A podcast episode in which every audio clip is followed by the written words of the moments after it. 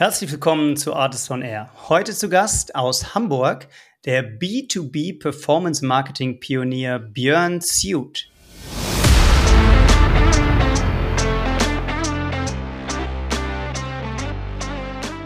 Ich kann auch nur hypothesengeleitet vorgehen. Äh, ja. Das heißt, man muss sich immer in die Lage versetzen, billig zu scheitern und äh, nicht zu spät zu merken, dass man in die falsche Richtung läuft. Und dann gehört einfach ein Measurement-Konzept von Anfang an mit dazu.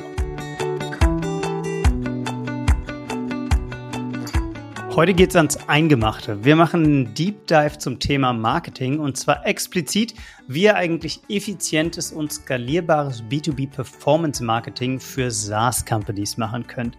Dazu habe ich mit einem Mann gesprochen, der zuerst als Operator und jetzt seit vielen Jahren als Agenturchef mit seinem Team SaaS-Companies von Early Stage bis hin zu großen Kunden wie Pipedrive oder Asana dabei hilft, messbares B2B Performance Marketing zu machen. Wir haben darüber gesprochen, Wer ist eigentlich meine Zielgruppe? Welche Signale gibt es fürs optimale Timing? Was sind die richtigen Botschaften, die ich senden muss? Was sind dafür die richtigen Kanäle? Und ganz wichtig, wie messe ich das Ganze auch? Viel Spaß mit diesem Einstieg ins Thema Online B2B Marketing für SaaS Companies mit Björn Suit und mit mir, Janis Bandowski.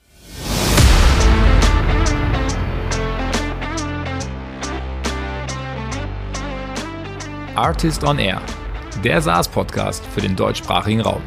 Wertvolle Tipps von erfolgreichen Gründern, Top-Investoren und führenden Industriepartnern, die euch bei der Skalierung eures Unternehmens schnell und unkompliziert weiterhelfen. Zusammengestellt von Janis Bandorski, Julius Göllner und Matthias Ernst. Moin Björn, herzlich willkommen bei Artist on Air. Herzlichen Dank für die Einladung. Ja, sehr schön, dass du dir die Zeit nimmst. Bist du in Hamburg oder Lübeck oder wo treibst du dich rum? Ja, heute bin ich in unserem Hamburger Büro. Das ist quasi direkt am Hauptbahnhof in Laufweite. Aber normalerweise komme ich aus der Nähe von Lübeck. Da wohnen wir nämlich am Ratzeburger See. Und da kann ich jetzt im Sommer schön nach der Arbeit schwimmen gehen. Das klingt wunderbar. Da freue ich mich dann auch schon auf deinen äh, Restaurant-Tipp. Aber vorher wollen wir noch ein paar andere Sachen machen. Und zwar wollen wir über B2B-Marketing sprechen und insbesondere für SaaS-Companies. Was ungewöhnlich ist für unseren Podcast. Ich spreche ja überwiegend mit Gründerinnen und Gründern von B2B SaaS Startups, die Operator sind. Heute aber mit jemandem, der sich seit über zehn Jahren mit B2B-Marketing beschäftigt und dabei insbesondere auch für SaaS-Companies. Wie kam es denn dazu, Björn? Kannst du uns mal kurz den Rückblick geben, äh, was dich befähigt, heute zu diesem Thema zu sprechen? Vor rund zehn Jahren habe ich mit meinen beiden Mitgründern Jan Bechler und Tim Ledden die Fink 3 gegründet. Und ein Geschäftsmodell, was wir da aufgebaut haben, ist das sogenannte B2B Performance Marketing äh, mit einem ganz starken Fokus auf Software as a Service Unternehmen. Wir hatten damals, als wir das so richtig in den Fokus genommen haben, das war so 2013, 2014, das Gefühl, es gab weltweit keinen Dienstleister, zu dem man als B2B-Unternehmen gehen konnte und dem man sagen konnte, bitte mach mir mein Marketing mal accountable, bitte verwandel das mal von einem Kostenblock zu einer messbaren Investition in mein Budget. Es gab so ein paar versprengte Google Ads Agenturen, die sich B2B auf die Website geschrieben haben, aber es gab damals nach unserem Gefühl niemand, der das holistisch betrachtet hat. Und dann haben wir gesagt, okay, das ist was, da können wir helfen, das ist was, da können wir unterstützen. Ich komme ursprünglich aus dem Performance Marketing für Subscriptions. Äh, ich war lange der Marketing-Vorstand für B2 und C-Date. Äh, das sind ja auch Dating-Subscription-Produkte. Mhm. Dieser Subscription-Metriken, KPIs, die sind ganz, ganz ähnlich äh, zu denen von Software as a Service Unternehmen. Es gibt ein paar Unterschiede im SaaS-Bereich, zum Beispiel, dass du an eine Organisation bildest, die häufig mehrere Seats hast äh, und nicht an einen einzelnen User. Aber viele der anderen Metriken, MRR, ARR äh, und so weiter, die sind ganz, ganz ähnlich. Und deswegen haben wir damals viel übertragen.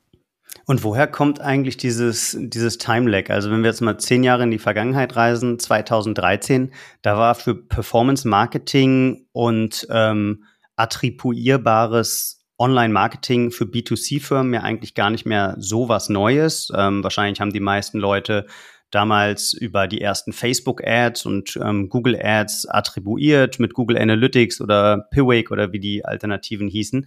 Warum hat es so lange gedauert, bis das, diese Denke seinen Weg dann eigentlich auch ähm, ins B2B-Marketing gefunden hat? Also auf der einen Seite hat das sicherlich damit zu tun, dass man in dieser Zeit zwischen 2010 und 2013 immer günstiger Online-Marketing-Infrastruktur kaufen konnte oder lizenzieren konnte. Mhm. Um es mal einzuordnen, im Dating-Bereich hatten wir im Jahr ungefähr 50 bis 60.000 Euro Infrastrukturkosten für äh, BI äh, Themen und mhm. das ist einfach so viel günstiger geworden durch zum Beispiel Werkzeuge wie Microsoft Power BI, die dann in dieser Zeit gelauncht haben, die dann das Ganze zum reinen Software-as-a-Service-Produkt gemacht haben, die das Ganze zu User-Lizenzen von 8,50 Euro pro Seed verkauft haben, so dass zum ersten Mal möglich war, ohne riesige technologische Overheads auch Datenquellen zusammenzuführen. Ja. Denn das ist ja eine der Hauptschwierigkeiten im B2B SaaS, ist, dass du Website-Daten, CRM-Daten, Produktdaten zusammenführen musst, damit du wirklich Kohorten verstehst.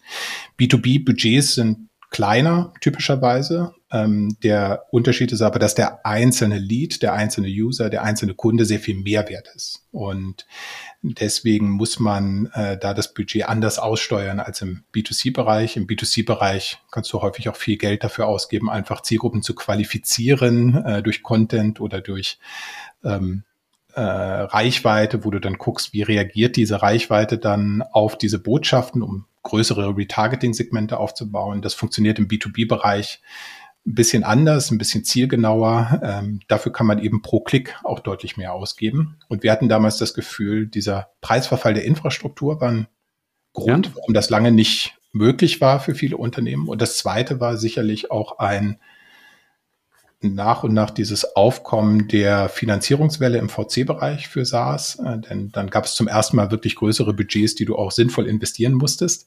Ja. Äh, und äh, der dritte Punkt ist sicherlich auch einfach, dass das Wissen gefehlt hat häufig, dass das Selbstverständnis von Marketern im B2B-Bereich eben häufig war, man verwaltet ein Budget und gibt das Budget aus und nicht man ist einer der Kernhebel für die profitable Wachstumssteigerung des Unternehmens. Okay, jetzt haben wir die, ähm, äh, die Finanzierungswelle, die große gesehen. Das Wissen ist vorhanden. Viele von den Mechanismen sind aber ähnlich und wie das im Detail funktioniert, wollen wir uns jetzt in der nächsten Stunde mal angucken. Ähm, und ich würde sagen, wir nehmen uns vielleicht mal so ein Beispielprodukt. Ähm, ich weiß, dass viele eurer Kunden äh, Later Stage sind. Viele unserer Hörer sind aber auch Early Stage, sind so ein paar Bootstrapper dabei. Und ich würde es eigentlich ganz gerne so unter den Gesichtspunkt der Effizienz stellen. Denn in vielen Gesprächen, die ich mit Gründerinnen und Gründern habe, aber auch mit VCs in letzter Zeit, hören wir, dass eben gerade jetzt in Zeiten, wo der Kostendruck steigt, trotzdem Wachstumsziele erreicht werden sollen. Und die Frage, die Gründerinnen und Gründer immer wieder stellen, ähm, wo kann ich denn sparen und wo sollte ich besonders hingucken und welche Hebel habe ich im B2B-Marketing online, ähm, dass ich möglichst effizient neue Kunden gewinnen kann. Also wenn wir darauf fokussieren können und du uns einmal so an die Hand nehmen kannst, welche Schritte Founder-Teams jetzt durchlaufen sollten, um ihr B2B-Marketing oder Performance-Marketing neu aufzustellen, das wäre mega cool. Also wenn ich mir das angucke, auch mit Unternehmen zusammen, dann gucke ich normalerweise einfach auf vier Themengebiete. Mhm. Das erste ist, dass ähm, wir gemeinsam draufschauen, wer sind denn eigentlich die Kernzielgruppensegmente für das Produkt, für den Service. Damit meinen wir natürlich die Arten von Unternehmen, die das nutzen, die Entscheiderinnen und Entscheider in den Unternehmen, aber vor allen Dingen auch, in welcher Situation müssen die denn sein, um jetzt Bedarf zu haben. Das wird aus meiner Sicht häufig übersehen das, du kannst natürlich ein wunderschöne Ideal Buying Persona beschreiben, sagst, das ist Lars, der ist 32, der hat einen Hund äh, und ist irgendwie IT-Entscheider, aber das ist vollkommen irrelevant, ob er einen Hund hat, ob er irgendwie eine neue ja. ERP-Lösung äh, kaufen will, sondern es ist viel wichtiger zu verstehen, in welcher Situation sind dann Lars und das Unternehmen, äh, was ein guter Prädiktor ist, dass die jetzt Bedarf haben. Mhm. Sonst ist gerade das große Risiko bei vor allen Dingen auch im Enterprise-Bereich bei so aufwendigen Softwareprodukten, die eine lange Einführung haben, ist, dass man zwar die richtigen Personen targetet, aber zum vollkommen falschen Zeitpunkt. Okay, Deswegen also Timing, Timing und Trigger sind wichtige Punkte, ja, über die wir reden. Genau. Das erste war Zielgruppe, das zweite sind Timing und Trigger. Mhm. Und diese Situationen, die produzieren häufig Datensignale, in die du reintargeten kannst oder in die du recherchieren kannst. Das einfachste Datensignal ist natürlich eine Google-Suche, auf die du targeten kannst, aber es gibt andere. Zum Beispiel, die Leute wollen eine bestimmte Jobrolle besetzen und schalten Stellenanzeigen äh, oder die Unternehmen listen bestimmte Kriterien auf ihrer Webseite. Vielleicht hat man ein eigenes Produkt, äh, was ähm, an ein bestimmtes Set von Unternehmen getargetet ist, die alle eine ISO-Zertifizierung haben. Und dann ist diese ISO-Zertifizierung, die irgendwo auf der Impressumsseite steht, ein wichtiges Kriterium. Mhm. Also das sind alles unterschiedliche Möglichkeiten, darüber nachzudenken, in welcher Situation die sind. Und das zweite Thema, worauf wir gucken, ist, was sind denn die Kernbotschaften? An diese unterschiedlichen Zielgruppensegmente. Häufig haben die meisten Unternehmen schon ganz guten Überblick für, wer sind die unterschiedlichen Entscheiderinnen und Entscheidern, aber trotzdem haben sie die Botschaften nicht ausdifferenziert nach der Rolle. Aber auch da, wenn wir uns ein Beispiel nehmen für ein meinetwegen CRM-Software oder auch eine ERP-Software, dann haben wir unterschiedliche Jobrollen in den potenziellen Kundenunternehmen, die das aus unterschiedlicher Perspektive betrachten. Ja. Und deswegen ist es wichtig, die Botschaften anzupassen auf die Segmente, die man sich vorher erarbeitet hat. Mhm. Und erst im dritten Schritt denken wir darüber nach, was sind denn dann die geeigneten Marketingkanäle, aber auch Saleskanäle und Taktiken, die man nutzen kann, um diese Kernbotschaften an diese Zielgruppensegmente rüberzubringen. Ich denke, häufig wird das andersrum gemacht, dass man sagt, Marketing ist Google, LinkedIn, äh, Capterra äh, und äh, ja. da macht man einfach das. Aber es ist aus unserer Sicht besser, das andersrum zu machen. Erst zu überlegen, wen wollen wir wirklich erreichen, äh, was wollen wir denen wirklich erzählen und was sind dann die geeigneten Kanäle und Taktiken. Innerhalb dieser Kanäle würden wir immer sagen, die Aufgabe von B2B-Marketing ist die skalierbare Entanonymisierung von relevantem Interesse. Deswegen machen wir das. Wir wollen im Idealfall ja die Relevanz eines Vertriebsgesprächs auf die Skalierbarkeit von Kampagnen hochziehen. Und dann kann man natürlich dieses Interesse auf zwei Arten entanonymisieren. Du kannst versuchen, das mit Mediaspend zu machen, kannst also Advertising-Geld ausgeben, kannst sagen, du tagest eine Intention auf Google zum Beispiel oder in Software as a Service, Discovery-Plattformen wie Capterra oder OMR Reviews äh, oder G2 oder mhm. sowas. Du kannst Profile targeten auf LinkedIn, ähm, du kannst IP-Ranges targeten von Unternehmen, äh, kannst Lookalike Audiences äh, bilden, der äh, Leute, die du bei dir im Funnel hast. Du kannst Retargeting machen äh, und du kannst auch Kaufdaten targeten, äh, zum Beispiel im ganzen Amazon Advertising äh, Netzwerk, weil natürlich auch im B2B-Bereich es Kaufverhalten gibt, äh, zum Beispiel von IT-Entscheidern äh, auf der Amazon-Plattform, die ein guter Prädiktor sind für Bedarf an bestimmter was, Software. Was würde da jemand ähm, bei Amazon gekauft haben, der dann eine bestimmte Software braucht? Also der, der ist so den habe ich noch nie gehört, deshalb bin ich da neugierig. Ja, teure Cisco-Hardware zum Beispiel. Ja, okay. Ähm, mhm. Und äh, das Zweite ist, dass du sagen kannst, na gut, vielleicht ähm, muss ich nicht mal unbedingt überall Mediaspend einsetzen. Vielleicht gibt es auch andere Taktiken und Kanäle, die eher mit Zeit von Mitarbeiterinnen und Mitarbeitern oder Lead Researchern, SDRs einzusetzen sind. Also ja. sowas wie Lead Research und Outreach Taktiken über LinkedIn Sales Navigator, über Apollo IO, über IP Anonymisierung und so weiter.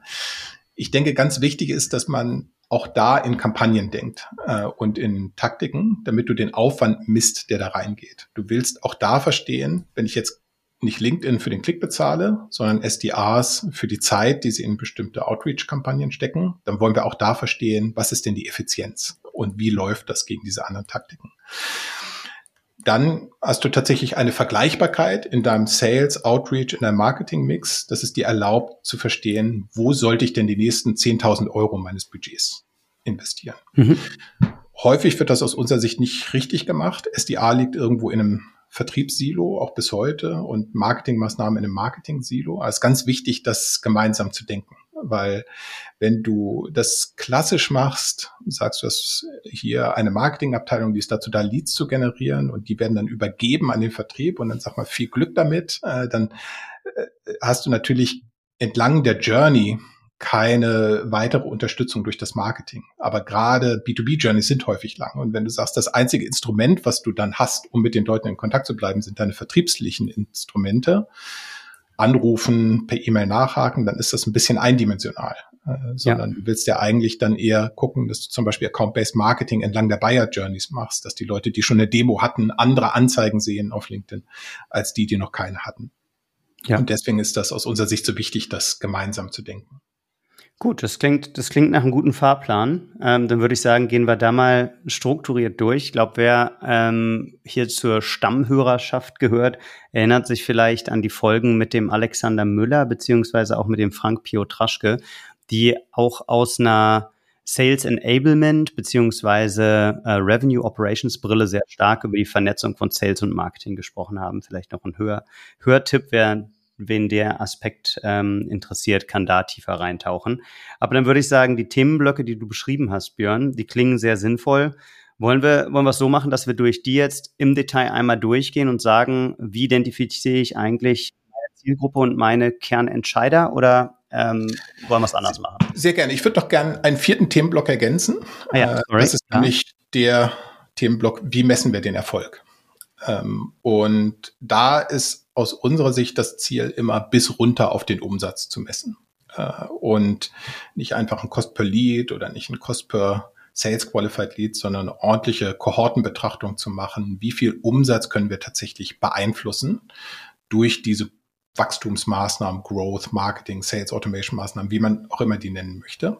Und das mhm. hat eben auch ganz viel damit zu tun, dass man sich in die Lage versetzt, bestimmte Identifier mitzuschleifen im CRM-System serverseitige Conversions auszulösen, so dass man wirklich versteht, wo kommen die guten Leads her, wo bringt mein Marketing etwas und wo verbrenne ich eher Geld. Denn man muss fairerweise sagen, auch ähm, obwohl ich das jetzt zehn Jahre lang mache, ich kann auch nur hypothesengeleitet vorgehen. Äh, ja. Das heißt, man muss sich immer in die Lage versetzen, billig zu scheitern und äh, nicht zu spät zu merken, dass man in die falsche Richtung läuft. Und dann gehört einfach ein Measurement-Konzept von Anfang an mit dazu. Das klingt gut. Ähm, billig, billig scheitern klingt auf jeden Fall ähm, noch nicht ganz so gut, wie wenn das alles funktioniert, aber es klingt auf jeden Fall viel besser als teuer scheitern oder scheitern und man weiß nicht, warum man gescheitert ist. Also ähm, nimm, uns, nimm uns gerne an die Hand und ähm, erklär uns, wie es funktionieren kann. Wollen wir direkt beim Measurement-Thema bleiben oder wollen ich wir? Glaube, nee, ich glaube, ich würde ich würd durch die Blöcke durchgehen und ähm, vorne anfangen und sagen, wie identifiziere ich denn eigentlich meine Zielgruppe? Die meisten ähm, unserer Hörerinnen und Hörer, würde ich sagen, haben ein Verständnis dafür, wer ihr ICP ist und in einer der letzten Folgen haben wir auch darüber gesprochen, dass es eine sinnvolle Strategie sein kann im Zeitalter der Effizienz, sich wirklich auf das Kern, Kern, Kern ICP zu konzentrieren und erstmal die Conversions, die teurer sind oder nicht im wirklichen Sweet Spot des Produktversprechens liegen, abzuschneiden, sondern wirklich nur auf die ähm, Kern-ICP zu fokussieren. Würdest du dich soweit erstmal anschließen?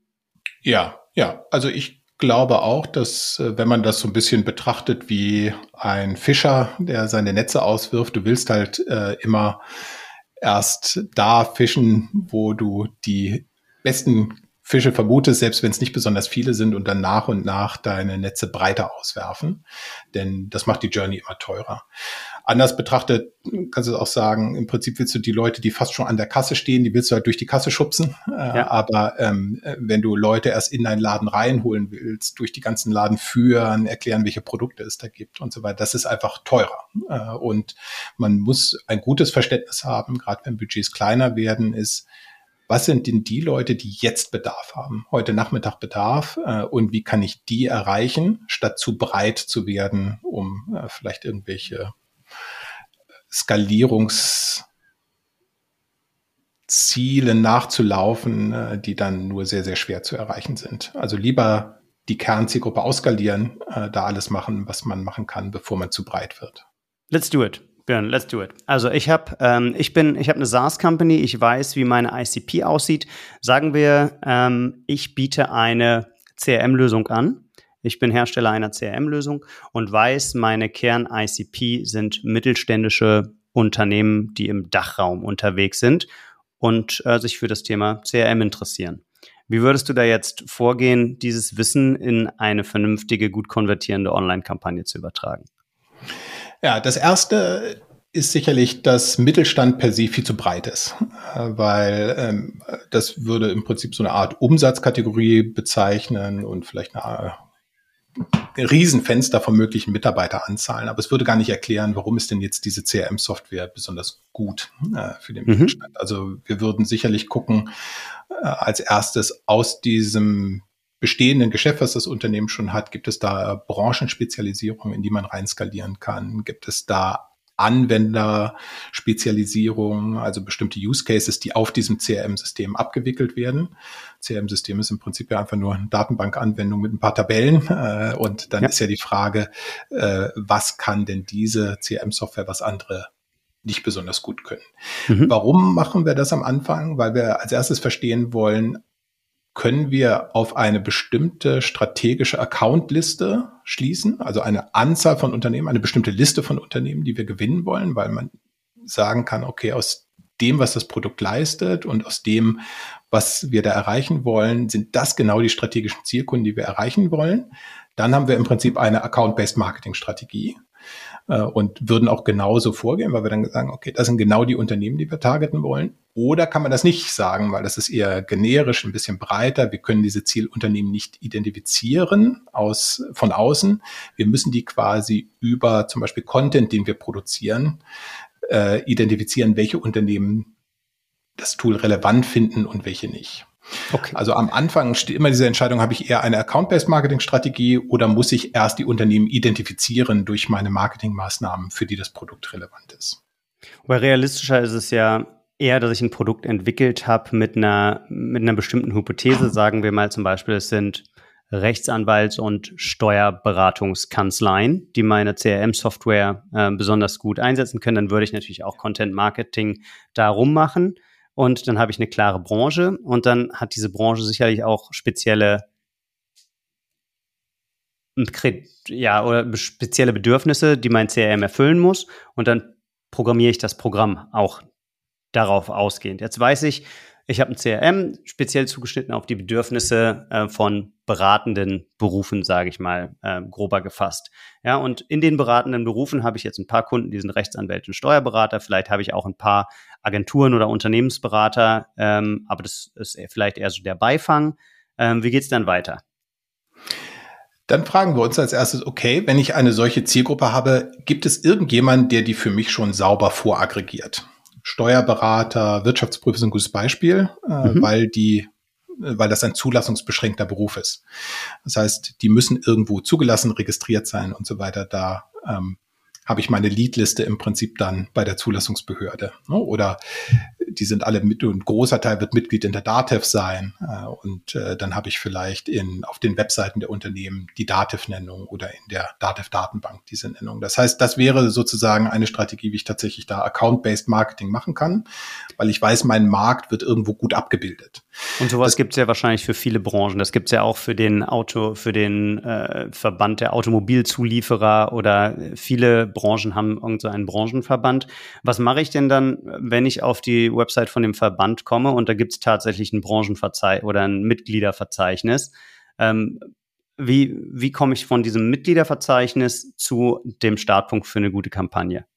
Ja, also wenn du wirklich auf ein solches Mitgliederverzeichnis zugreifen kannst, dann ist das im Prinzip deine Account-Based Marketing-Liste. Oder zum Beispiel für Fintechs, die an Banken verkaufen, da liegt die Liste bei der BaFin. Mhm. Weil es gibt keine anderen Banken, äh, die jetzt außerhalb also hoffentlich, äh, die jetzt außerhalb äh, der, äh, der BaFin da operieren. Äh, das heißt also immer, wann man eine solche ähm, äh, sozusagen gut vorbereitete Aggregation hat, kann man das nutzen äh, und kann das direkt in Account-Based Marketing-Maßnahmen umsetzen. Was bedeutet es, ist zum Beispiel innerhalb von LinkedIn äh, kann ich diese Liste der Unternehmen targeten. Häufig muss man die manuell ein bisschen bereinigen ist manchmal ein bisschen Chaos mit Tochterfirmen und, äh, und den äh, Gesellschaftsformen und so weiter. Aber grundsätzlich ist das halt eine sehr gute Ausgangslage. Und ist das weiterhin manuelle Arbeit oder gibt es da schon äh, Tools oder Tipps und Tricks, die, die einem das abnehmen können? Das, denn das, das, das klingt nach viel Arbeit, so eine Leadliste ähm, wirklich aufzubearbeiten und auch nach viel manueller Arbeit. Naja, also so, also LinkedIn ist zum Beispiel schon relativ robust, äh, was das angeht. Dieser LinkedIn Company Graph, das kann man selber für sich mal ausprobieren, wenn man einfach so eine Liste mit zehn Unternehmen hat, einmal mit und ohne Rechtsform und äh, kopiert, äh, die einfach mal in LinkedIn rein in das Targeting und guckt, wie sich die Audience-Größen verändern, wenn man die einmal mhm. mit und ohne Rechtsform äh, reinpackt. Aber trotzdem sind das natürlich Blackboxen. Ja, also du weißt es dann dann eben doch nicht. Äh, deswegen äh, machen wir da immer viel mit ein bisschen Power Query Magie innerhalb von äh, Excel Sachen so umzuschreiben, dass wir verschiedene Varianten haben und dann gucken, äh, was gibt uns sozusagen die größte Audience zurück. Mhm. Ähm, das ist sicherlich so ein pragmatischer Weg, äh, wie man das machen kann. Ist größer denn gleich besser?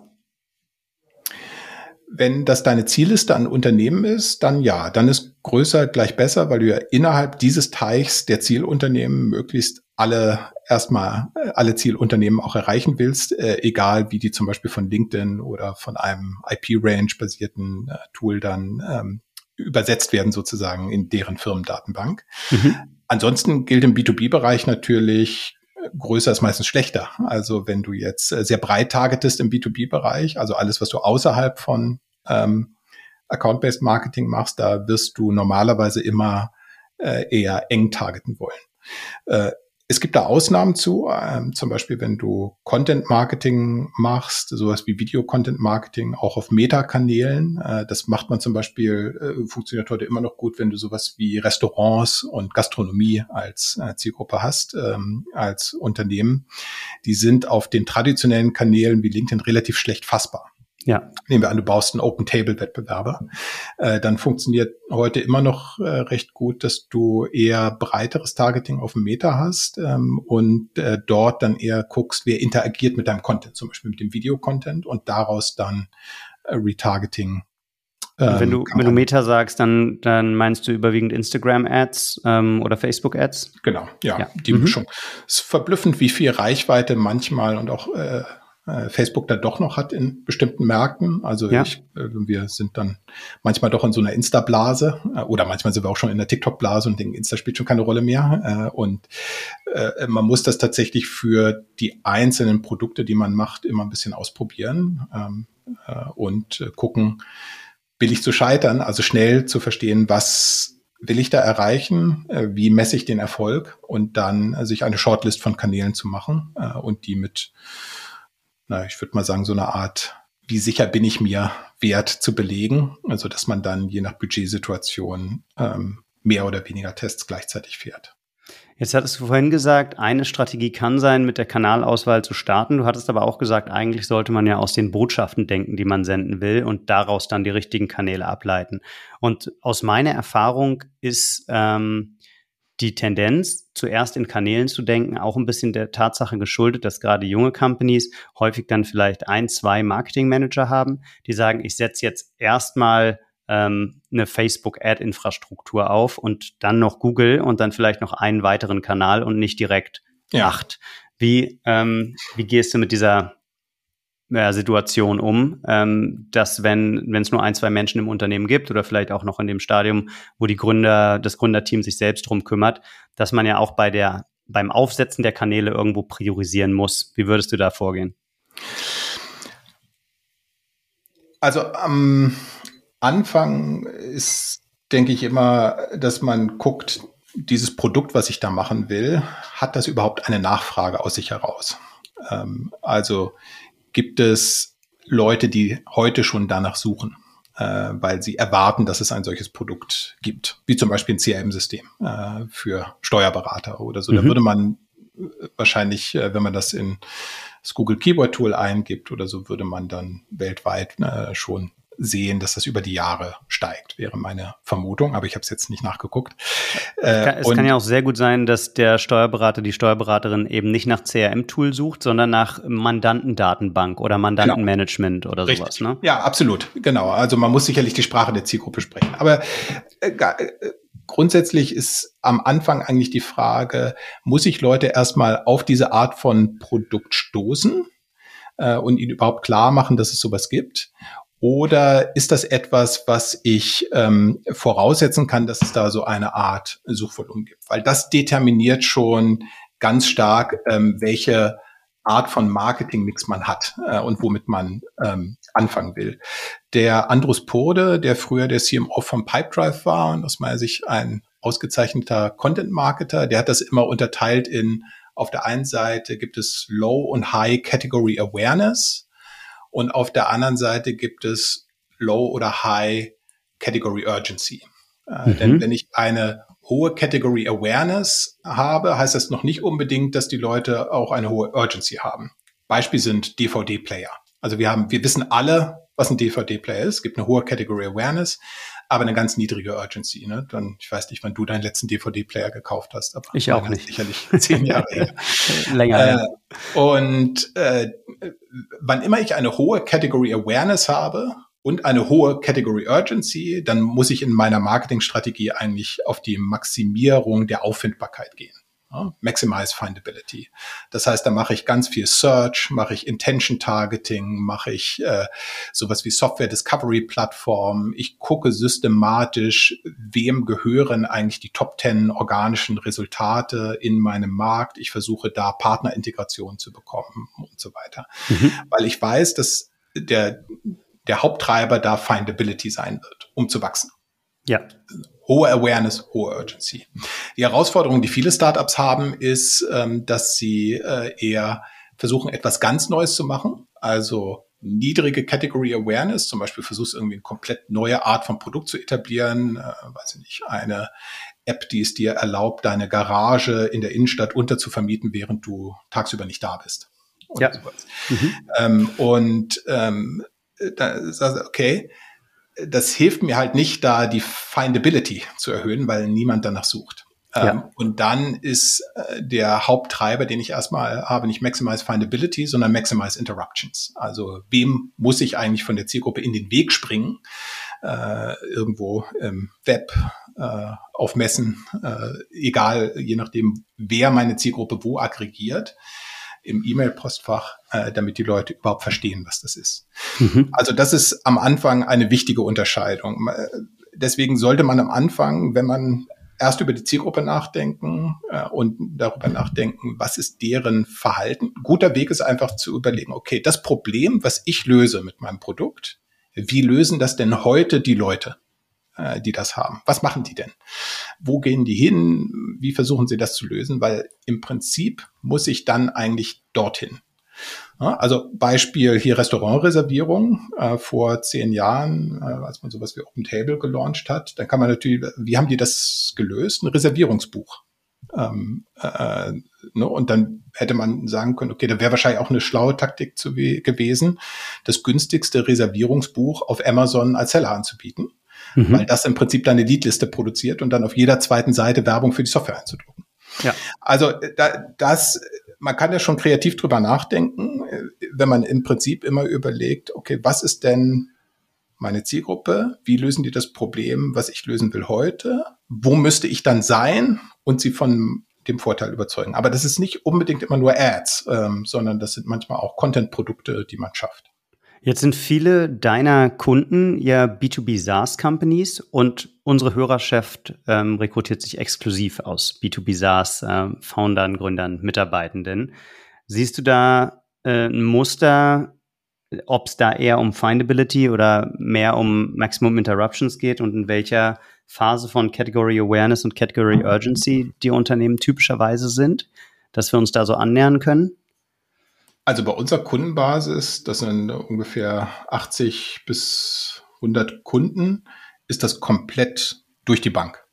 Mhm. Ähm, wir haben Kunden, die machen zum Beispiel Risk Management, Automatisierungslösungen für Banken und Fintechs, ähm, für sowas wie KYC, Know Your Customer Themen. Das ist halt, ähm, als die gelauncht waren, so neu aber dann durch die stärkeren Regulierungen und so ist es sicherlich jetzt in der Category Awareness größer geworden und durch sowas wie, wenn es so diese N26-Themen gab, auch von der Category Urgency schnell gewachsen. Das heißt also, ja. über die Zeit verschiebt sich so eine Strategie von Maximize Interruptions zu Maximize Findability. Und dann haben wir andere Kunden, wie zum Beispiel Pipedrive. Das ist natürlich ein etablierter, großer äh, Kunde. Da ist sicherlich ein Fokus auf Maximize Findability. Und da muss man eher die sind schon so groß, dass man eher überlegen muss, ähm, wie baue ich denn obendrauf ähm, noch wieder neue Anknüpfungspunkte, ähm, äh, dass äh, Leute auch, die dich nicht auf dem Radar haben, äh, dich als relevant wahrnehmen. Ja. Also je länger auch ein Produkt und eine Marke da ist und je stärker du dich vielleicht auf Maximize Findability konzentriert hast, desto eher musst du dann auch wieder nachdenken, okay, aber für welche meiner Zielgruppensegmenten reicht denn das nicht aus? Äh, und wie entwickelt sich mein Produkt weiter? Mein Vorschlag, also was jeder so mitnehmen kann, ist, man kann sich einfach so eine Achse malen auf die Y-Achse Category Urgency, auf die X-Achse Category Awareness und dann schreibt man mal die Features, die das eigene Produkt hat. Verortet man da. Denn mhm. die meisten SaaS-Produkte sind ja komplex. Also selbst wenn du jetzt sowas sagst wie CRM äh, für Steuerberater oder so, dann wird das auch da innerhalb des Produktes Feature-Blöcke geben, die eher eine hohe Awareness haben, wie zum Beispiel das Mandantenmanagement. Also jeder würde wissen, was es ist. Und da gibt es wahrscheinlich auch da muss ich dann Maximize Findability haben.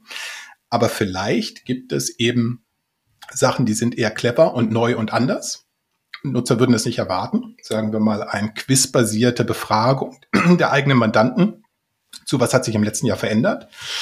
Ähm, und da würde man sagen, okay, für dieses Feature muss ich dann eher innerhalb der Zielgruppe Interruptions maximieren. Mhm. Und das ist, glaube ich, das kann jeder machen. Ähm, einfach äh, sich die beiden äh, Achsen plotten und dann so die großen Features, die man hat, darauf verorten. Das gibt einem eigentlich sofort einen Überblick, wie muss ich für die unterschiedlichen Features, die ich habe im Produkt, das Marketing auch steuern. Wenn man mit, wenn man mit Sales Menschen spricht, dann ist ja das Credo da häufig, denk nicht in Features, sondern denk in Problemen und in Lösungen deines, ähm, deines Kunden. Wo findet diese Übersetzungsleistung dann statt, in dem Beispiel, was du gerade gegeben hast? Im Prinzip findet die im Creative statt mhm. äh, oder im Content-Produkt, weil du willst ja also wann, man, wann immer man Creatives macht, würden wir immer sagen, Relevanz schlägt fast alles. Also man ist jetzt nicht so wichtig, ob es jetzt blau oder grün ist oder die Typografie oder äh, die weiß nicht, Flächendichte der Schrift äh, auf dem Image äh, oder so, aber wenn es richtig relevant ist für die Zielgruppe und sie da abholt, wo sie sind bei einem Problem, das schlägt das. Also du da findet die Übersetzungsleistung statt. Okay, das war ein bisschen gemeine Frage, weil wir jetzt einen Schritt übersprungen haben. Wir waren ja gerade in der Definition der Zielgruppe und ähm, sind jetzt kurz geskippt auf die Botschaft. Zwischendrin steht ja aber noch das Timing und der Trigger, den du auch für, äh, für relevant äh, erachtest. Wie finde ich denn denn jetzt raus, wenn ich ein Verständnis davon habe, ähm, geht es bei mir eher um Category Awareness oder um Category Urgency? Wann ist der richtige Zeitpunkt, ähm, wann ich meine Botschaft an die Zielgruppe sende?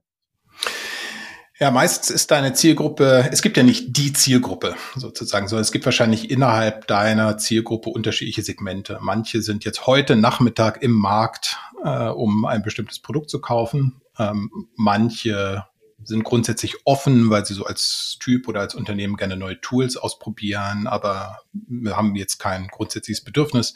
Äh, manche sind viel, viel weiter weg vom Abschluss, weil sie sich mit ganz anderen Themen beschäftigen, haben aber hintenrum äh, eine Demand, weil sie zum Beispiel Mitarbeiterinnen und Mitarbeiter nicht finden, die sie eigentlich mhm. brauchen und deshalb ihre Abläufe effizienter organisieren müssen.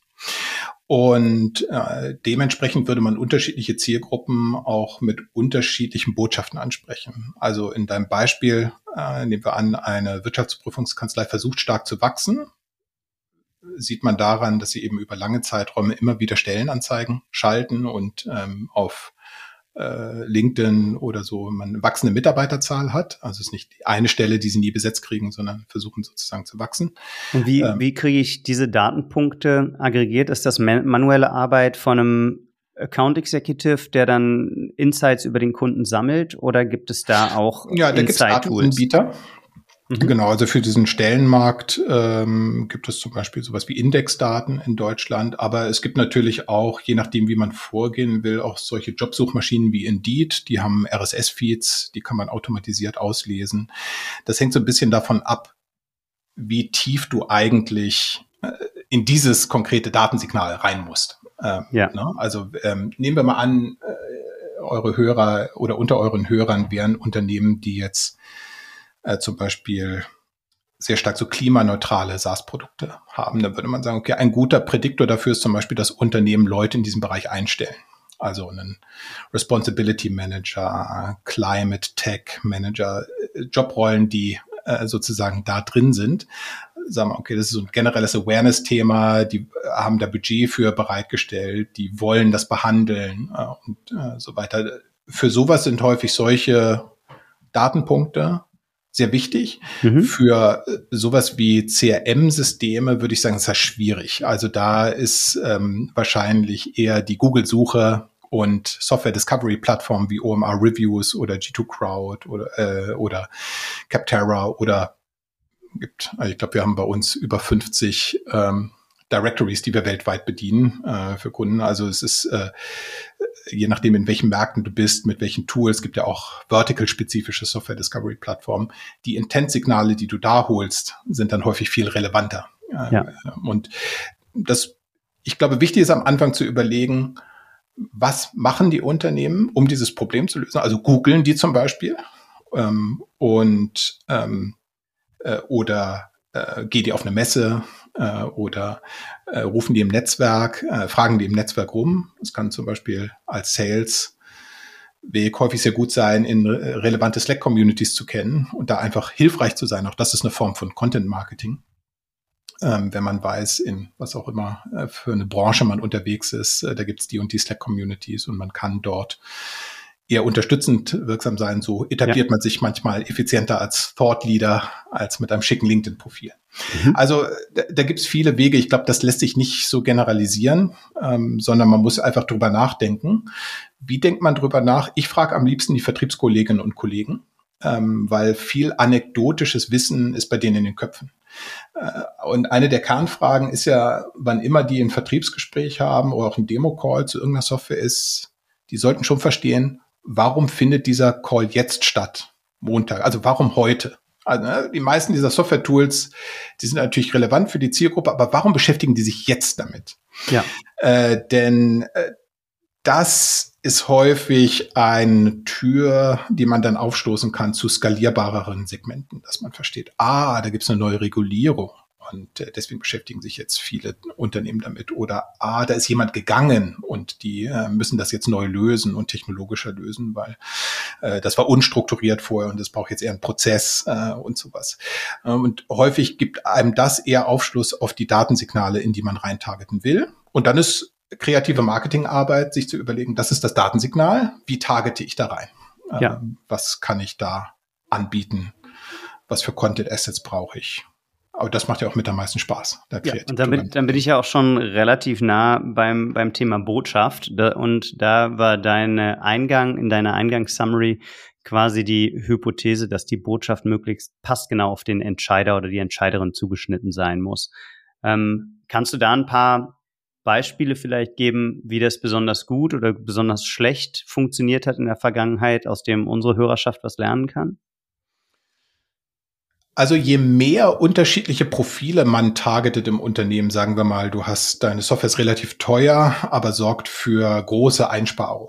So, dann gibt's natürlich da eine Botschaft an den CFO, äh, die ist genau das. Ne? Also wenig Implementierungsaufwand, äh, hohe Einsparungen. Und da gibt's vielleicht, äh, äh, gerade im Enterprise-Bereich erwartet man, dass die IT immer so eine Art Gatekeeper ist, weil die viele große Enterprise-Kunden sind dann ISO-zertifiziert und so weiter. Das heißt, du willst bei den technologischen Ansprechpartnern auf Kundenseite schon einflocken im Kopf, dass, okay, das ist der du bist der beste Anbieter, der einzige ISO-zertifizierte, äh, der am wenigsten Compliance-Probleme verursacht. Das sind große Kunden, die das schon zertifiziert haben in ihrem Supplier-Prozess und so weiter. Mhm.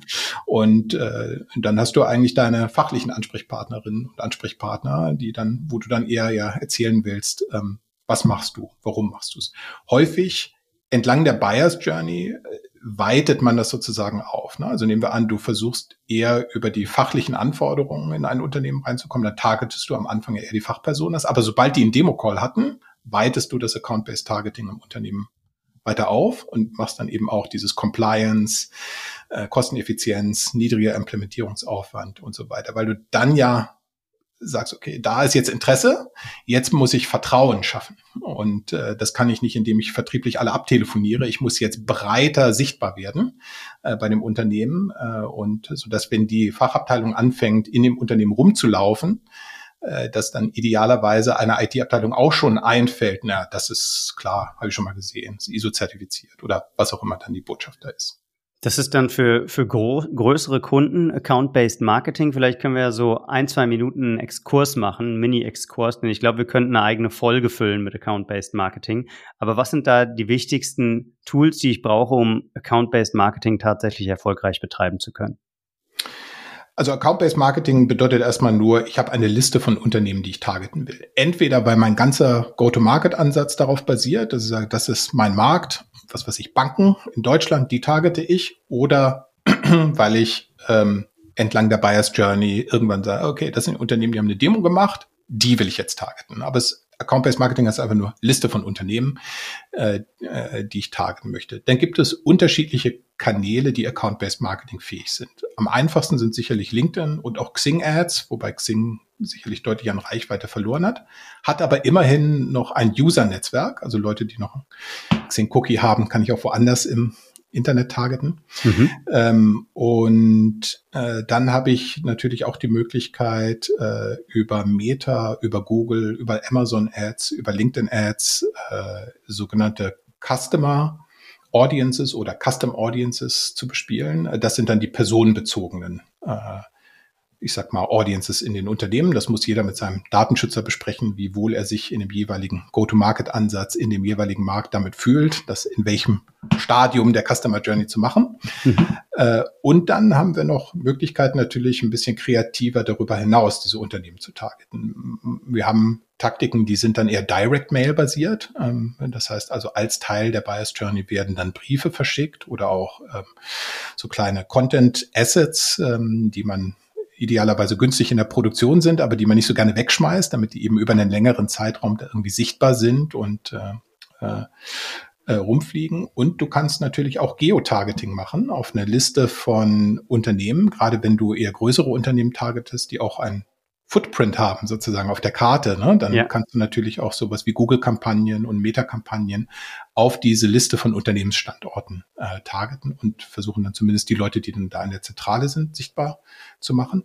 Und äh, du kannst die IP-Ranges von Unternehmen targeten, ähm, indem du einfach, das ist dann typischerweise äh, Real-Time-Bidding.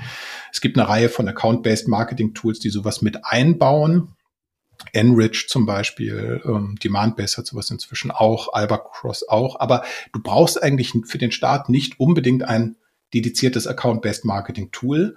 Die versuchen dann eher unter einer Oberfläche auch sowas wie an die IP-Range angepassten Content zum Beispiel einzuspielen. Und so, das muss man dann für sich selber überlegen, ob das äh, wirklich sinnvoll ist und passt. Ne? Also mhm. wenn man jetzt zum Beispiel sagt, ich will an Intel und AMD verkaufen und wenn jemand von der Intel IP Range kommt, dann soll der halt eine andere Landingpage sehen als jemand von der AMD Page. Dann hilft das sicherlich, solche holistischeren Account-Based Marketing Tools zu nutzen.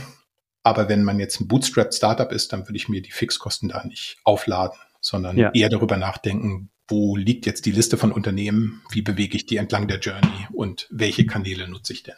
Ja, Okay, verstanden. Wie ist es eigentlich mit IP-Ranges im Homeoffice? Äh, funktioniert das, sobald jemand im VPN drin ist? Oder ja. funktioniert das auch, wenn jemand über seinen normalen DSL-Anschluss über eine offene Leitung ist? Dann wahrscheinlich nicht. Also hat sich die Welt da geändert von IP-Range-Based Targeting in Zeiten von Homeoffice? Ähm, genau, also du hast es eigentlich schon beschrieben. Also wenn ein Nutzer im VPN des Unternehmens ist, dann wäre er sozusagen Teil der IP-Range des Unternehmens. Auch da gibt es jetzt im Detail super viele Unterschiede. Ne? Also mhm. je nachdem, wer provisioniert dann diese IP-Adresse und ist sie wirklich statisch an dieses Unternehmen gekoppelt oder nicht. Wenn du jetzt so kommerzielle VPN-Dienste nimmst, dann ist, glaube ich, nicht unbedingt sicher, dass du immer wieder dieser IP-Range zugeordnet wirst.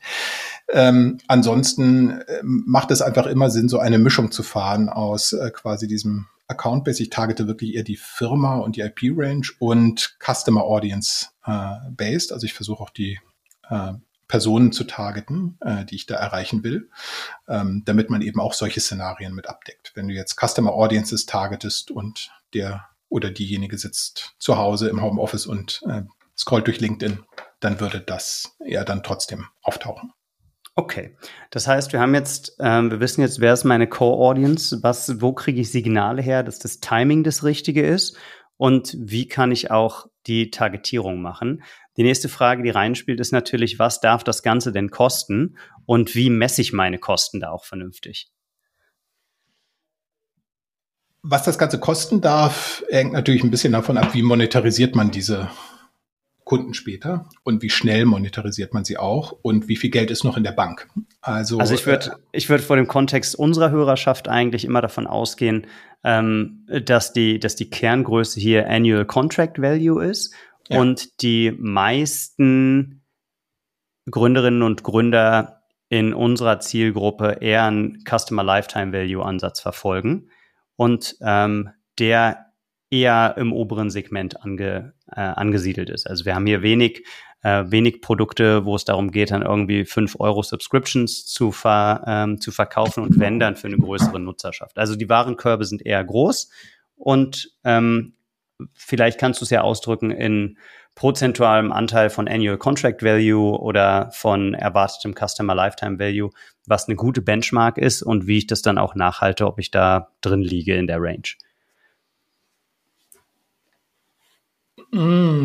Also wenn ich so über unsere Kunden gucke, dann ist das nicht unbedingt ein Anteil der Annual Contract Value, sondern dann kann das auch mehr als die Annual Contract Value sein, weil man einfach von einem höheren Customer Lifetime Value als ein Jahr ausgeht. Mhm. Also das äh, ist deutlich unterschiedlich. Wie misst man denn das sozusagen? Also einmal, du musst natürlich am Anfang gucken, dass du Cashflow-mäßig nicht aus der Kurve fliegst. Ne? Du kannst nicht äh, in den Lifetime Value eines Kunden investieren, weil du sagst, der wird schon fünf Jahre halten, der Vertrag, und ich äh, gebe drei Jahre äh, Acquisition aus äh, und habe aber nur äh, Finanzierungsvolumen, äh, was mich über sechs Monate trägt. Äh, das ja. funktioniert nicht. Ja. Dann muss man einfach äh, anders äh, den Go-to-Market-Ansatz machen. Äh, da muss man vielleicht auch anders bepreisen, ähm, so dass man schneller ein Vertragssignal kriegt äh, und so weiter. Aber von der generellen Logik ist es sicherlich wichtig, dass man in seinem CRM oder in seinem Vertriebsprozess ähm,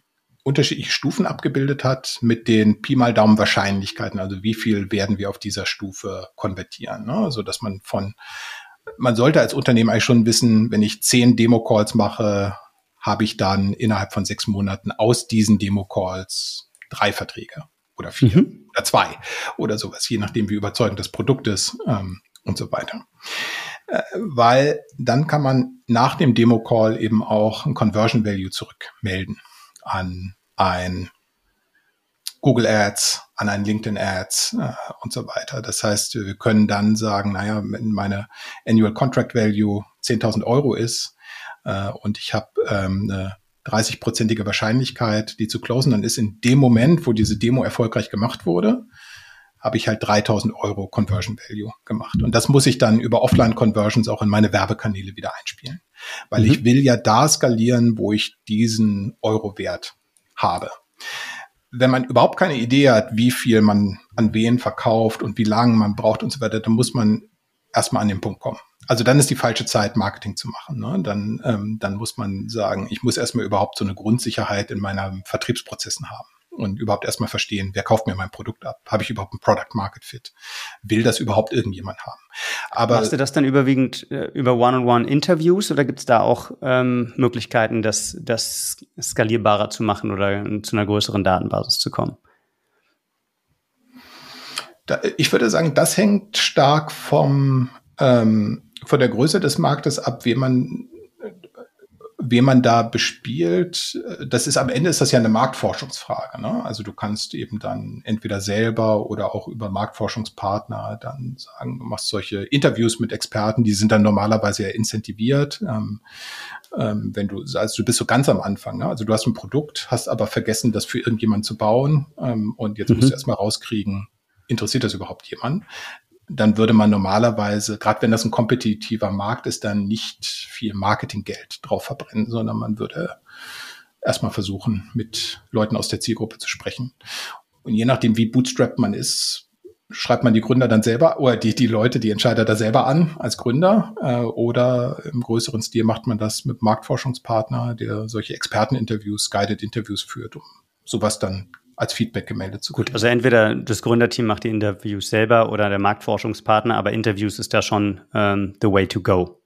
Ja, genau. Gut, wenn ich diese Interviews geführt habe und äh, jetzt weiß, welche Bedürfnisse crack ich eigentlich und ich habe auch eine ungefähre Vorstellung davon, welchen Anteil oder das wievielfache meines ACV ich ausgeben möchte für einen neuen Kunden, dann ist ja die schwierige Frage, wann ziehe ich die Reißleine?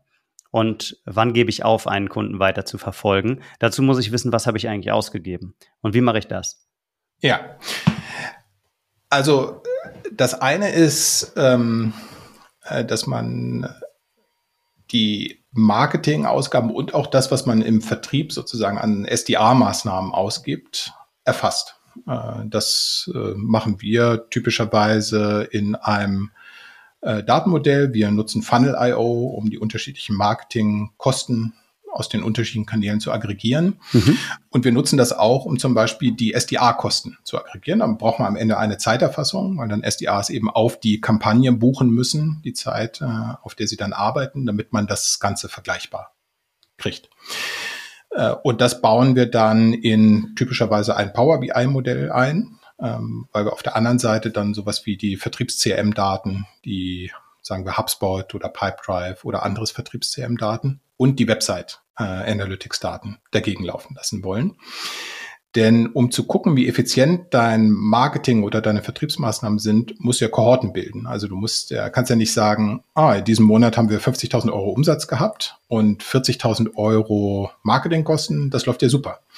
Äh, weil der Umsatz diesen Monat, der hat ja überhaupt nichts zu tun in einer längeren Journey äh, mit den Marketingkosten, die ich diesen Monat hatte. Die werden ja erst später sichtbar, diese Effekte.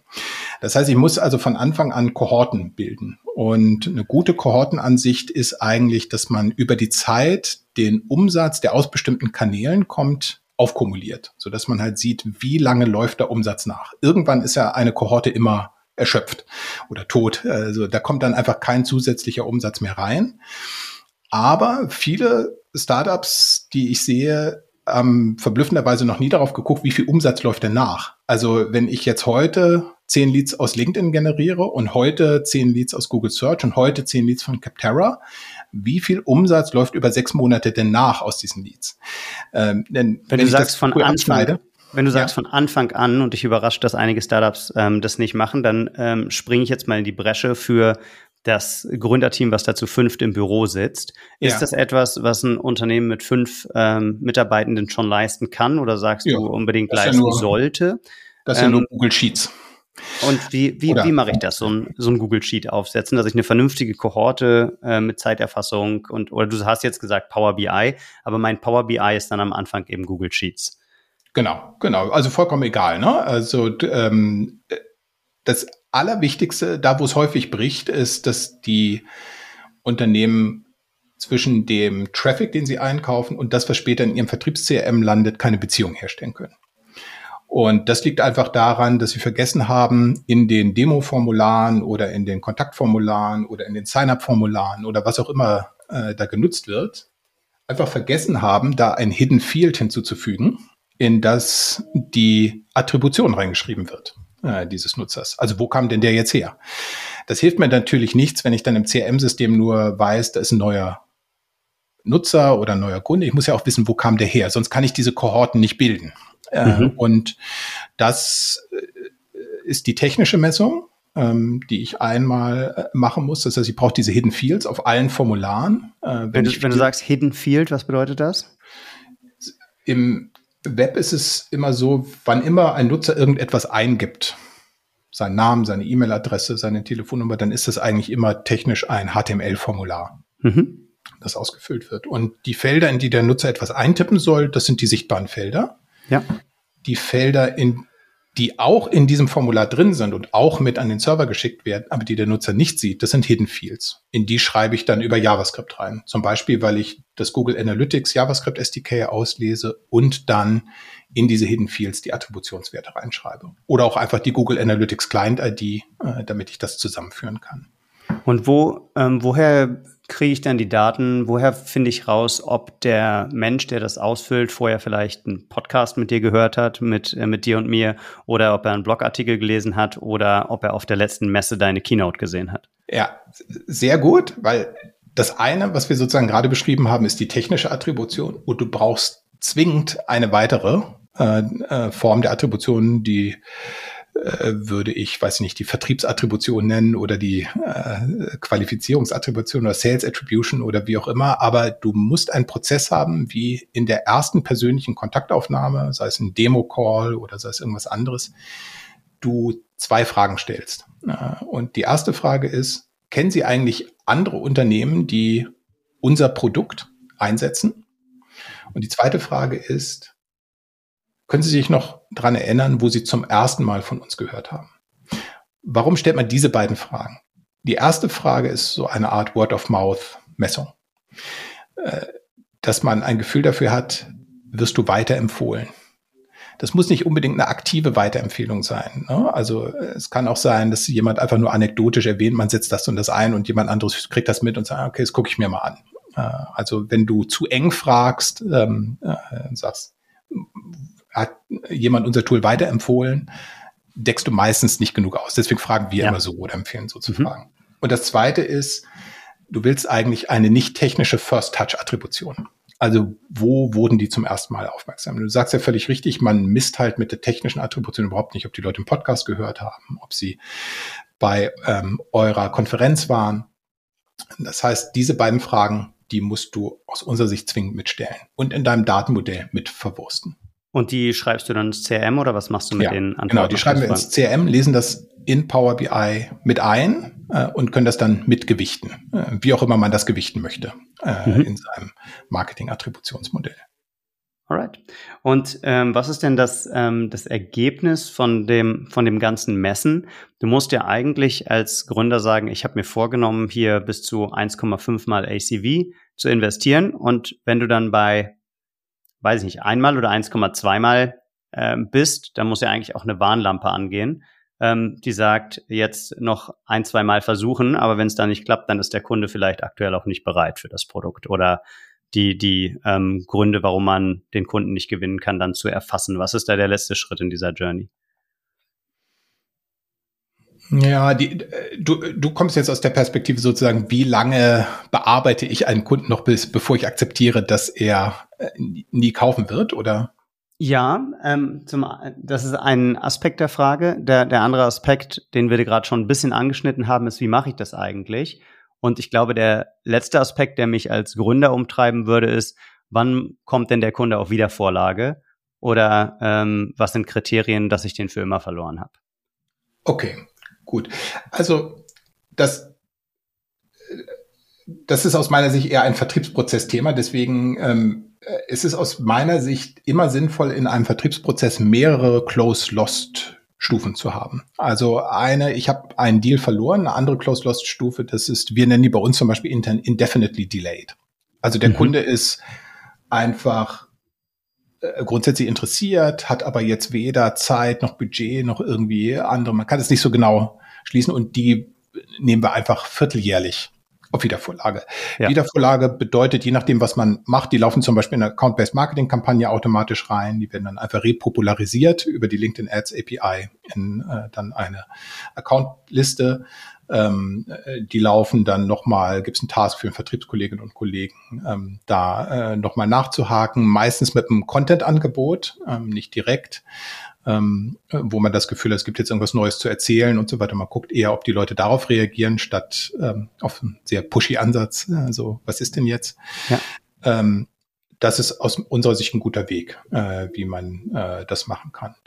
Und ansonsten, wenn man jetzt so die Gesamteffizienz äh, anschaut, äh, der äh, quasi Customer Journey, dann ist es ganz, ganz wichtig, wenn man skaliert, zu gucken, dass einem die Kosten nicht weglaufen. Also wann immer du skalierst, wirst du ja breiter targeten. Also ähm, mehr, und das größte Risiko ist einfach, dass du weniger interessierte Leute in den Funnel holst. Das heißt, ja. auf irgendeiner Stufe deines Vertriebsprozesses werden dir die Kosten explodieren. Vielleicht schon bei dem Demo-Call, vielleicht laufen sie dir aber nach hinten raus erst weg. Du kriegst die Leute immer noch effizient in die Demo, sie sind dann nur weniger motiviert, äh, dann abzuschließen oder ein Follow-up zu machen. Und da ist einfach wichtig, die Marketing Marketingkosten, Vertriebskosten, SDA-Kosten, die man hat, auf diese Stufen zu mappen, um zu gucken, okay, wo läuft's einem denn weg? Oder bleibt man einigermaßen im Effizienzkorridor? Wenn man jetzt ganz frisch startet und man ist vollkommen ineffizient am Anfang sozusagen von dem Marketingprozess, aus meiner Sicht muss man dann nicht die Flinte ins Korn werfen und sagen, na gut, dann höre ich jetzt auf, äh, wir wickeln die Firma ab, äh, alles auf Anfang am Anfang, wenn man überhaupt noch keine Vergleichsmetriken hat, keine Entwicklung, ist aus unserer Sicht viel wichtiger statt, wo ist jetzt äh, der äh, Marketing-Vertriebskostenanteil am ACV ist, wie schnell geht er runter? Also wie schnell werde ich effizienter äh, in mhm. meinen Prozessen? Weil du mhm. musst ja am Anfang erstmal äh, überhaupt was ausprobieren. Äh, du kannst am Anfang nicht auf einer vollen Effizienz fahren. Und auch wenn man da mit Investoren spricht und so weiter, würde ich immer nicht die, die äh, zeigen, wo liegt jetzt äh, meine Cost per Acquisition oder Cost per Acquisition pro Stufe, sondern ich würde gleichzeitig auch mal zeigen, wie schnell werden wir besser. Denn Sorgen machen muss man sich aus meiner Sicht dann, wenn man zu hoch liegt und nicht effizienter wird dann funktioniert was nicht. Aber wenn man am Anfang nur zu hoch liegt und man wird schnell effizienter, dann nähert man sich ja seinem Zielkorridor an. Total. Dann läuft man auch in die richtige Richtung. Ja, das äh, war, was, was ich bei meiner letzten Gründung beobachtet habe, war das ganz, äh, ganz krass der Fall, dass wir mit wahnsinnig hohen Kosten äh, pro Kunde angefangen haben, die dann aber im Zeitablauf ähm, jeden Monat oder fast jeden Monat mit einer ähm, gut vorhersehbaren Konsistenz geringer geworden sind. Und das war auch das Signal, was die Investoren dann überzeugt hat, okay, zu sagen, es geht in die richtige Richtung, ähm, hier ist nochmal Geld, äh, so könnt ihr weitermachen. Ja. Ähm, dass diese Entwicklung da stimmt, auch wenn es am Anfang viel zu hoch war. Genau, und das ist, glaube ich, einfach für viele Gründerinnen und Gründer ganz wichtig, das auch zu zeigen. Ja. Äh, diese Dynamik, denn sonst machen sich alle unnötig Sorgen. Cool. Ja, guter, guter Rundumschlag, ähm, glaube ich. Jetzt sind wir, sind wir einmal durchgelaufen, wie ich es aufsetze, wie ich es messe, wie ich meine Zielgruppe finde, welche Botschaft ich ausspiele und wo ich dann vielleicht auch den, ähm, den Cut machen muss. Wenn du, wenn du jetzt nochmal zurückgehst über du, du hast gesagt, ihr habt 80 bis 100 Kunden, die sich alle mit dem Thema B2B-Marketing für ihre SaaS-Company beschäftigen.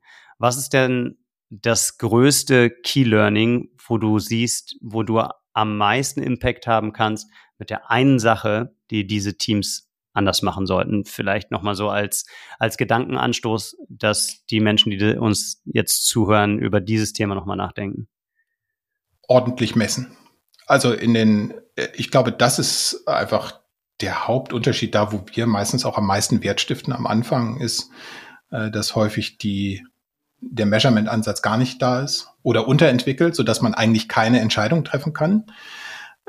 Äh, es hilft dir ja nichts, ein Dashboard zu haben, wenn du dann nur Kurven siehst, die hoch und runter gehen, sondern äh, das, was du misst, muss dich ja in die Lage versetzen, bessere Entscheidungen zu treffen. Also zum Beispiel, wo gebe ich meine nächsten 10.000 Euro Budget aus? Mhm. Typische Marketingentscheidung. Und das, glaube ich, ist, wenn man da so das Gefühl hat, mh, hm, weiß nicht, äh, dann macht es sicherlich Sinn, sich mit dem Measurement-Ansatz zu beschäftigen. Und das zweite Thema ist einfach, kreativ darüber nachzudenken, in welcher Situation sind denn die Kunden, die jetzt Bedarf haben? Wie versuchen sie das Problem heute zu lösen? Und was kann ich tun, um in diesem Moment aufzutauchen? Okay, Measurement und Timing. Und hast du zu dem Measurement-Thema noch eine Content-Empfehlung, wo Leute sich äh, initial fortbilden können, sozusagen? Also grundsätzlich ist das Zauberwort, nach dem man immer googeln sollte, ist Offline-Conversions. Mhm. Weil äh, wenn ich direkt Marketing Kanäle sozusagen anbinden will an etwas, was nicht auf meiner Webseite passiert, sondern irgendwo in meinem CRM zum Beispiel, weil da ein Vertriebstelefonat stattgefunden hat, dann muss ich das ja serverseitig wieder einspielen. Ja, ich kann da ja kein Google Analytics JavaScript feuern. Und diese Offline-Conversions gibt's auf immer mehr Plattformen. Äh, das ist eigentlich was, das gab's schon in den frühen 2000er Jahren im Affiliate-Marketing. Da hieß das Postback-Pixel. Äh, jetzt heißt das ein bisschen schicker.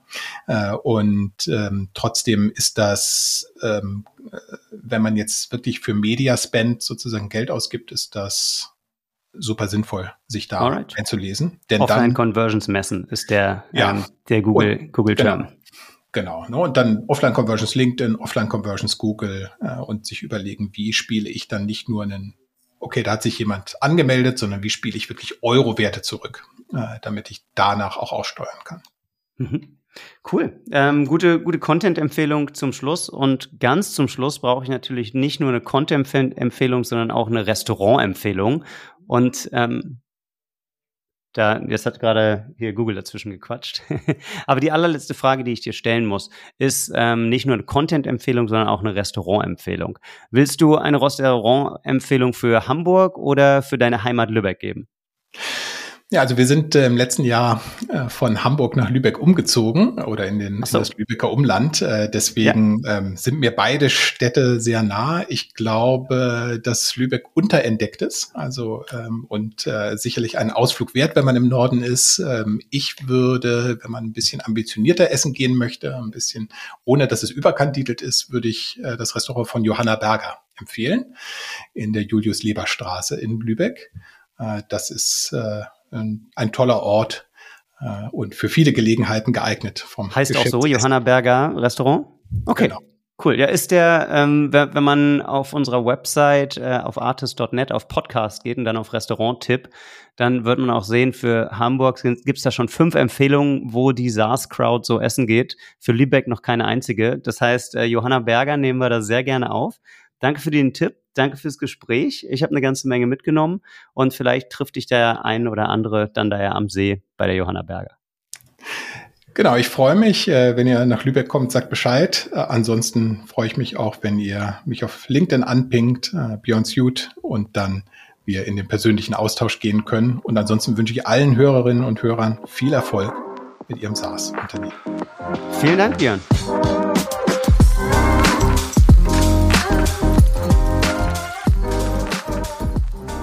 Das war's für heute. Wer Fragen hat, meldet sich direkt bei Björn oder bei mir. Bis bald. Viel Spaß.